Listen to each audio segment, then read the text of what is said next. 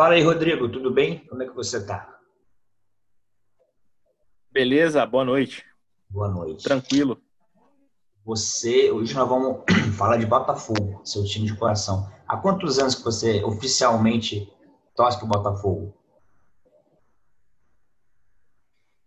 Rapaz, desde seis anos, meu avô botafoguense, dizem que é geração para geração, né? De fato, aconteceu comigo. Meu avô, botafoguense roxo, meu pai seguiu ele, apesar de ele ter três irmãos e duas irmãs, acho que, acho que são cinco, né? São três botafoguenses, o resto é flamenguista, tricolor, vascaíno. Mistura, Mas né? no meu caso, meu avô, ele, ele me deu. Eu me lembro, cara, eu tinha seis anos, meu avô me deu um quadro talhado, ele era, ele era vidraceiro no Rio, né? Uhum. Ele deu um quadro talhado com, com madeira, né, do Botafogo, assim, e falou: Esse aí é seu. E aí rolou Sim. de eu ser botafoguense. Então, tá desde a década de 80. Aí, mas aí eu vinha ser. Uh, é, 86, né? Eu tinha 6, é isso aí. Eu nasci em 80, isso aí. Ah, então aí você viu um título, o Botafogo ganhou o brasileiro, 95, você viu, e ganhou o estadual. Ah, 95 que eu. Que eu... Uhum. É. Tá, ele, o Botafogo ganhou. O estadual do. Eu me lembro. Eu, Sul-Americano. Eu era novo. Eu era novo. Sul-Americana ganhou, ganhou a Comebol. Taça Comebol, que hoje é, é a Sul-Americana, né? Entendi. Então, aí falando, pegando o gancho, o ponto é o seguinte: as pessoas às vezes são muito fanáticas e não entendem. Mas, por exemplo, você acha que o, Botafogo, por conta das administrações últimas, né? Imagino que seja as últimas, questão de dívida e tal, ele se apequenou um pouco? Assim, não que ele é pequeno, obviamente ele não é, né? ele é um dos clubes mais tradicionais do Brasil. Mas, assim, ele se conforma muito hoje com a décima posição do brasileiro, quase ele quase não cai, assim, sabe? Já há alguns anos ele vem, ele vem assim, mas é, você tem essa impressão que o Botafogo se acostumou a isso já, por conta da, principalmente da questão financeira? É, os botafoguenses se acostumaram, né, infelizmente, até porque muitos não viram vitórias expressivas tal e é, mas tradição o Botafogo tem história, talvez, talvez por ter essa história do passado, de seleção, de grandes jogadores mundiais tal, e ter repercussão mundial até hoje. Você pode ver os grandes jogadores que estão se aposentando hoje. Uh, os pais deles falavam de Garrincha, falavam de, uh, de do, do, goleiro do Botafogo, do, enfim, não lembrei agora, mas da época da seleção do, do Garrincha, né?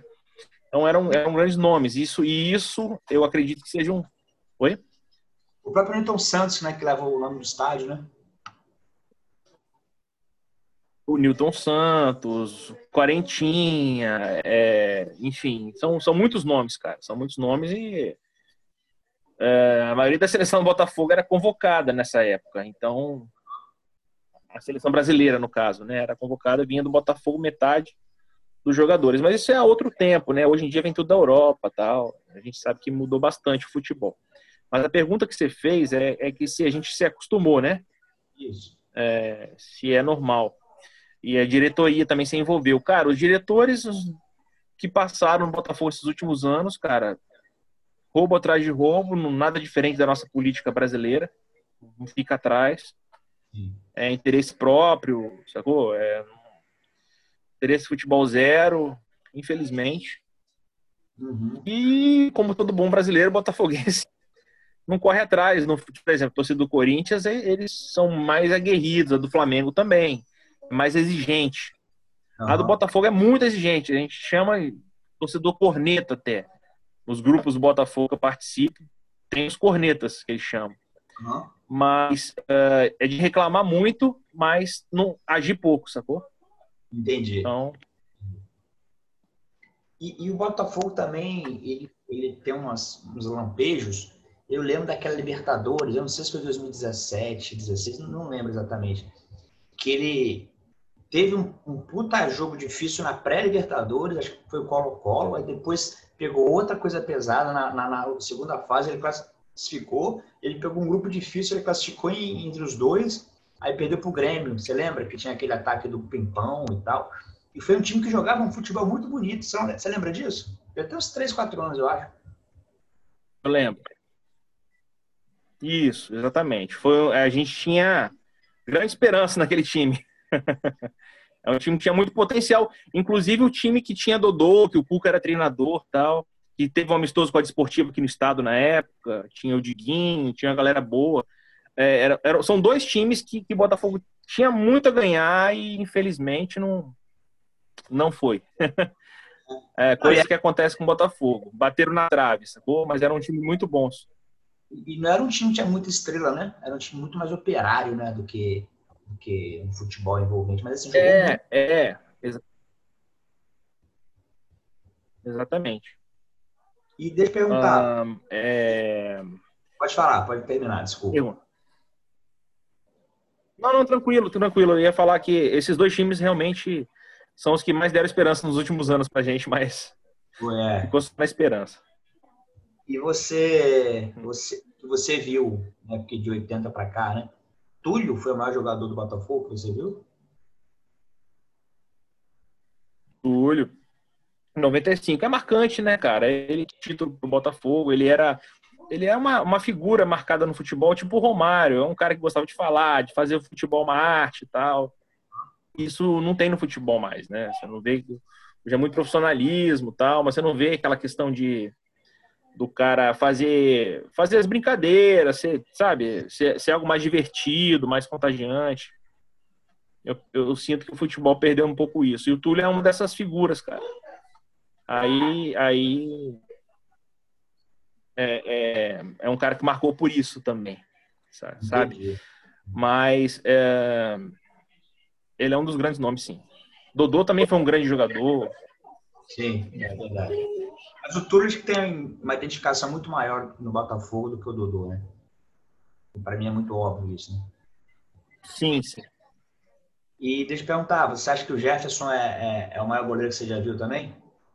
Ou o Gatito pode roubar isso aí dele? O Jefferson, cara, ele tem é, a torcida, porra, tem um, uma grande paixão nele. É um cara que ganhou muita moral, principalmente quando ele foi chamado pela Europa e não foi, sacou? Ele preferiu fazer carreira no Botafogo. Isso, eu não sabia. E isso contou muito, a torcida levou muito em conta. É um cara que foi pro Cruzeiro, ele começou no Botafogo, foi pro Cruzeiro, ele começou no Cruzeiro, veio pro Botafogo, jogou um tempo, era um cara que tinha potencial, foi, foi para outros clubes, cresceu e retornou ao Botafogo grande do jeito que foi eu uhum. achei que o Jefferson merecia a Copa do Mundo, cara. Ele era um cara que merecia um título de expressão, assim como o Messi, né? É, é um, ele defendeu o pênalti do Messi, cara, só pra você ter ideia. Então, é, é, é, um cara que é um cara que marcou realmente merecia merecia um título de expressão. Infelizmente, ele pegou um time que não era a altura dele. Infelizmente. E só para encerrar, o que você acha do Botafogo nos próximos anos? Assim, como é que você vê? porque tem aquela questão do Botafogo SA. Tem, é, está no processo. Mas como é que você vê o Botafogo? É. Num patamar diferente ou não? Então, é bom. Eu espero, a gente tem esperança, mas a realidade é que o SA é algo incerto, depende de uma lei nacional que ainda não foi aprovada, entende? Os empresários não vão investir arriscado dessa forma. É... Todo investimento é um risco, mas eu acredito que é bem complicado a SA sair, mesmo que mesmo que já tenha é, investidores de potencial, já tem pessoas com grana na mão, influenciadas pelos irmãos Salles, Moreira Salles, que, que são botafoguenses, que têm grande influência no país, na economia. Mas mesmo assim, cara, eu acho que eles já estão conversando já em, em, decretar falência, tipo foi a Fiorentina na Itália e tal, e já estão com essa conversa mudada já. Sinal que a pandemia também contribuiu muito para que a SE não saísse, sacou? Entendi. Aí eu não sei, cara. A expectativa do Botafogo daqui a alguns anos tá difícil, tá difícil. É, espero, que, espero que volte aos trilhos aí. Muito legal falar com você, com o Botafogo, é um time que eu, Eu tenho muito carinho no Rio de Janeiro. Tá bom? Valeu aí o papo aí, Botafoguense. Valeu. Só, só para constar, eu tive na, na final da Copa do Brasil com Juventude. e foi aquele jeito. Era só um empatezinho, cara. Era só um golzinho. Era só um golzinho só, cara. Né? Aliás, empate era do Juventude, né? Faz o Maracanã lotado, aquele Maracanã antigo que tinha geral. Lotado, lotado. Nunca vi tanto Botafoguense na minha vida. Saímos cinco ônibus aqui de Vitória. Chegou lá, a torcida com o pessoal do Juventude pulando e olha lá, o que, que eu tô fazendo aqui, bicho? É porque Mas é tem... é coisa do futebol. É porque tem que isso acontece com o Botafogo, é por isso. Ah, com certeza. Um abraço, boa sorte ao fogão aí nos próximos anos. É isso aí. Valeu.